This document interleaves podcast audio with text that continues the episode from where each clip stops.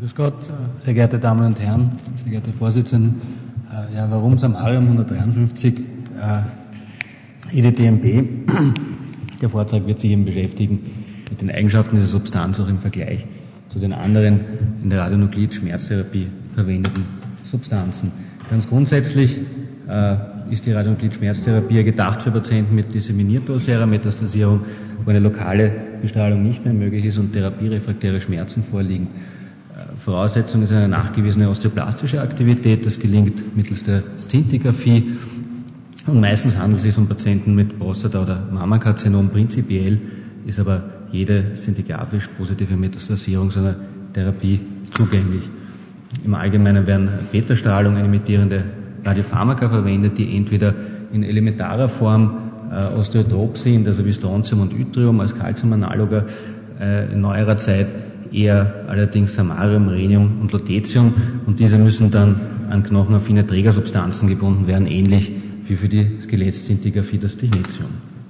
Ansprechraten äh, gibt es sozusagen in, in verschiedenen Größenordnungen, gibt die verschiedensten Studienprotokolle, die verschiedensten Nuklide, entsprechend groß ist da der Range. Äh, es geht aber bis zur Schmerzfreiheit. Äh, das ist soweit gesichert und manchmal kommt es auch zu einer vorübergehenden Schmerzzunahme, einem sogenannten Flair-Phänomen. Manche diskutieren, ob das mit einem besseren Ansprechen dann auch verbunden ist. Die einzige bekannte Toxizität ist die Knochenmarksdepression, betrifft insbesondere Thrombozyten, aber auch weiße Blutzellen. Äh, das Ausmaß dieser Knochenmarksdepression hängt natürlich wieder davon ab, welches Therapieregime ich verwende, äh, ob ich Einzeldosen, ob ich fraktionierte niedrigere Dosen verwende äh, und entsprechend unterscheidet sich das. Zu Beginn hat man Phosphor 32 verwendet, zum ersten Mal 1950. Prinzipiell die Ansprechraten waren schon recht gut, auch die Wirkungsdauer eigentlich positiv. Das Problem war ein äh, direkter Knochenmarksabdeck mit entsprechender Knochenmarksdepression und insofern ist diese Substanz heutzutage aufgrund der Strahlenbelastung und Nebenwirkungen nicht mehr geeignet. Man ist dazu übergegangen, Strontium 89 zu verwenden, Erstbeschreibung 1942 schon, wirklich häufiger verwendet wurde es dann in den 70er, eigentlich 80er Jahren. Da sind wir ein Calcium-Analogon, das in den Knochen eingebaut wird und das Problem bei dieser Substanz war eine sehr lange physikalische Halbwertszeit von über 50 Tagen und auch eine sehr lange biologische Halbwertszeit im Knochengewebe und in Metastasen. Also man hat da sogar drei Monate äh, nach Applikation noch, je nach Ausmaß der Metastasierung, nicht, wird das eben mehr, bis zu 90 Prozent der applizierten Aktivität noch in den Metastasen gesehen, natürlich ohne Zerfallskorrektur berechnet. Äh, Im Allgemeinen wurden Dosen um die 100 bis 150 Megabecquerel appliziert aufgrund der langen Halbwertszeit eben äh, nur mit geringen Dosisraten und deswegen auch ein vergleichsweise später Eintritt der Therapiewirkung im Vergleich zu den moderneren Substanzen hat oft über einen Monat gedauert. Dafür im Vergleich äh, ist ein längeres Anhalten der Therapiewirkung immer wieder beschrieben. Äh, entsprechend länger dann eben auch die Toxizität im Knochenmark, die doch über zwölf Wochen anhält. Prinzipiell wurde die Therapie auch als wiederholbar beschrieben, gibt allerdings nur anekdotische Feststellungen dazu in der Literatur.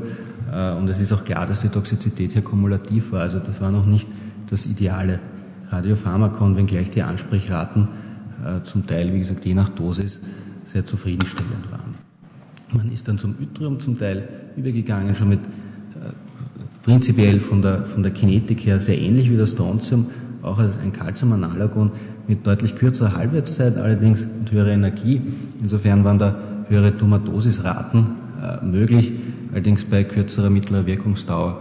Und ein gewisser Vorteil beim Yttrium war schon, dass man zumindest Bremsstrahlungsbilder schon machen konnte, äh, wenngleich das natürlich äh, nur Bilder sind, die äh, nicht zu vergleichen sind mit einem Szintigramm, aber man konnte zumindest schon nachweisen, wie sich diese Substanz im Knochen anreichert und dass es sich anreichert.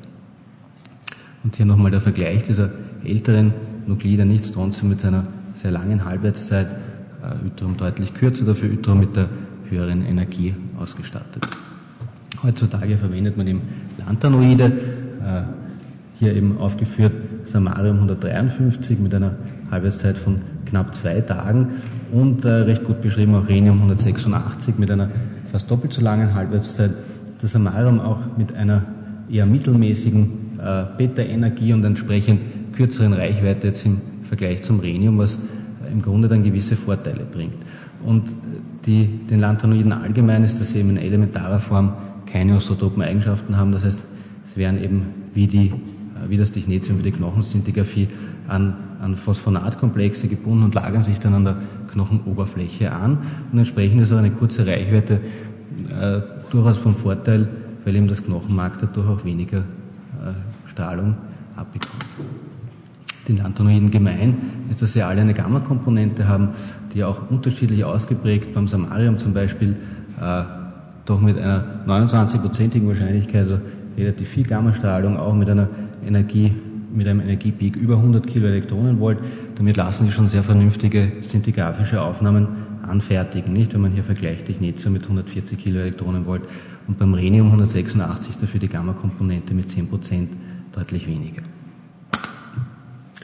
Äh, beim Rhenium ist es so, dass es sozusagen äh, auch schon länger verwendet. Äh, gibt da auch die verschiedensten Dosisprotokolle, die Literatur dazu ist äußerst bunt, aber es hat sich da eine gewisse Standarddosis von 1,3 Gigabecquerel mehr oder weniger durchgesetzt und es hat sich im Vergleich jetzt zum Strontium schon gezeigt, dass da gewisse Vorteile sind, dass die Anreichung in den Metastasen gegenüber dem Knochenmark doch deutlich zugunsten der Metastasen schon liegt. Allerdings werden von der applizierten Aktivität nur etwa 27 Prozent im Knochen gespeichert und äh, 70 Prozent mit dem Hahn ausgeschieden, was nicht allzu schnell passiert, also nach 24 Stunden erst 70 Prozent dieser auszuscheinenden Aktivität wirklich mit dem Hahn eliminiert. Rhenium 188 möchte ich noch erwähnen, das ist so ein eher neueres Produkt oder äh, erst, erst eher rezenter beschrieben, es kommen die Studien sozusagen jetzt langsam raus. Das Interessante ist, es ist ein Generatorprodukt. Äh, das heißt, äh, kein Reaktorprodukt, man ist nicht von ständiger Lieferung abhängig, man kann das auf der Radiopharmakologie eben diesen Generator haben und über mehrere Monate immer das frische Rhenium 188 eluieren und auch die physikalischen Eigenschaften scheinen da vielversprechend. Sehr kurze Halbwertszeit mit sehr hoher Energie und es gibt auch Berichte, äh, die durchaus hoffen lassen, dass es da einen Effekt geben könnte, der über die reine Schmerzpalliation auch hinausgeht. Kurz erwähnen möchte ich auch Lutetium 177 eigentlich aufgrund der langen Halbwertszeit äh, gar nicht so zu favorisieren, aber es gibt ja auch Länder, die ein Problem mit ihrer Infrastruktur haben. Also äh, für Transport und Logistik mag das dann durchaus auch besser oder günstiger sein in diesen Ländern. Samarium EDTMB ist in diesen Phosphonatkomplex eingebettet, äh, eben ähnlich dem Technetium zum Beispiel. Es ist ein sehr stabiler Komplex, der im Plasma nicht metabolisiert wird. Die Biokinetik des Samarium ist äußerst günstig, eine sehr schnelle Blattclearance, 90 Prozent innerhalb von 30 Minuten aus dem, aus dem äh, Blut geklärt und es kommt, äh, ein Großteil der Aktivität reichert sich eigentlich im Knochen an im Vergleich zu anderen Radiopharmaka über 50 Prozent. Grundsätzlich gibt es natürlich eine extrem breite Variabilität, je nachdem wie ausgeprägt die osteoplastische Metastasierung ist, äh, ist der Range natürlich sehr groß. Es gibt aber auch Vergleichsarbeiten, mit dem Rhenium natürlich kann man es nicht an denselben Patienten machen, aber zumindest an vergleichbaren Patientenkollektiven. Und da zeigt sich schon, dass das Rhenium eben einen deutlich geringeren Anteil hat, der wirklich dann im Knochen eingebaut wird. Nach 24 Stunden und auch äh, dieser, dieser Weichteilretentionsanteil beim Samarium wandert dann zu einem großen Teil später noch in den Knochen. Jedenfalls ist aber die Urinextraktion nach sechs Stunden nahezu abgeschlossen. Es wird sehr schnell äh, eliminiert, das überschüssige Samarum EDTMP. Wenn wir uns äh, hier die Nuklide, die häufigst verwendeten im Vergleich ansehen, hier oben Strontium, äh, Rhenium und Samarium, dann fällt insbesondere auf, dass es für das Samarium eben spricht, dass die Dosisratio zwischen Knochen und Knochenmark äh, 5,5 für das Samarium ist, während es für das Rhenium nur 2,3 und für das Strontium nur 1,6 ist. Und das ergibt sich eben auch aus der relativ kurzen durchschnittlichen Reichweite, die äh, zu höheren Dosisraten beim Samarium führt. Nicht? Äh, sehr günstig eben auch die, der, der Gamma-Anteil, relativ hohe, wo sich eben hochqualitative posttherapeutische Szintigramme anfertigen lassen und äh, entsprechend ist es eben auch möglich, eine Biodistribution äh, zu beobachten, relativ einfach und das, die Biodistribution ist absolut vergleichbar zum Technetium MTB, das man eben für die Knochenszintigraphie verwendet. Und das ist einerseits praktisch, um eben posttherapeutisch die Speicherherde zu dokumentieren und auch den Verlauf der Speicherherde zu dokumentieren, äh, auch sozusagen auszuschließen, dass sich nicht neue Herde bilden und andererseits ist es auch für dosimetrische Überlegungen äh, sehr praktisch, dass man diese Synthigame anfertigen kann. Es lässt sich also mit einer vergleichsweise einfachen Dosimetrie durchführen, solange Dosimetrie überhaupt einfach durchzuführen ist natürlich. Standardmäßig werden 1,3 bis 2,6 Gigabecquerel verabreicht. Die Ansprechraten sind hoch, mindestens ebenso hoch wie mit den anderen Nukliden, aber eben variabel je nach Therapieprotokoll. Ähm, die Knochenmarksdosis variiert eben auch enorm nicht. Das hängt eben von Gata-Metastasierung ab. Es gibt da ja keine humane Studien jetzt dazu. Äh, an sozusagen gesunden Probanden ist ja auch nicht möglich. Äh, aber die Herddosis in Metastasen ist eben angegeben bis 86 Gray. Vorteil auf jeden Fall ist, dass die Schmerzlinderung sehr schnell eintritt, jetzt im Vergleich zu den äh, früher verwendeten Nukliden. Und äh, dafür ist die Wirkdauer ein bisschen kürzer, 8 bis 16 Wochen, in Einzelfällen noch länger. Also auch hier ein relativ breiter Range angegeben. Jedenfalls ist die äh, Myelodepression auch etwas kürzer als bei den, beim Strontium zum Beispiel. Äh, sobald das Blutbild sich wiederholt hat, ist die Therapie auch wieder anwendbar. Das ist nach ca. 8 bis 12 Wochen der Fall.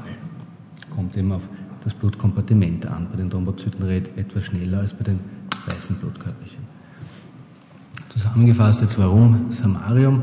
Was sind da gewisse Vorteile? Also wie gesagt, die relativ kurze Reichweite, rasche Elimination und hohe Abdeck im Knochen.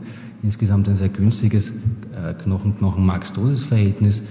Eine Halbwertszeit, die relativ kurz ist und insgesamt eben dann hohe Dosisraten erlaubt und das führt eben zu einem raschen Wirkungseintritt und zu einer vergleichsweise kurzzeitigen Myelodepression. Und außerdem habe ich noch einen sehr günstigen Gamma-Anteil, der mir eben erlaubt, Syntigramme oder auch eine Dosimetrie durchzuführen. Vielen Dank für Ihre Aufmerksamkeit.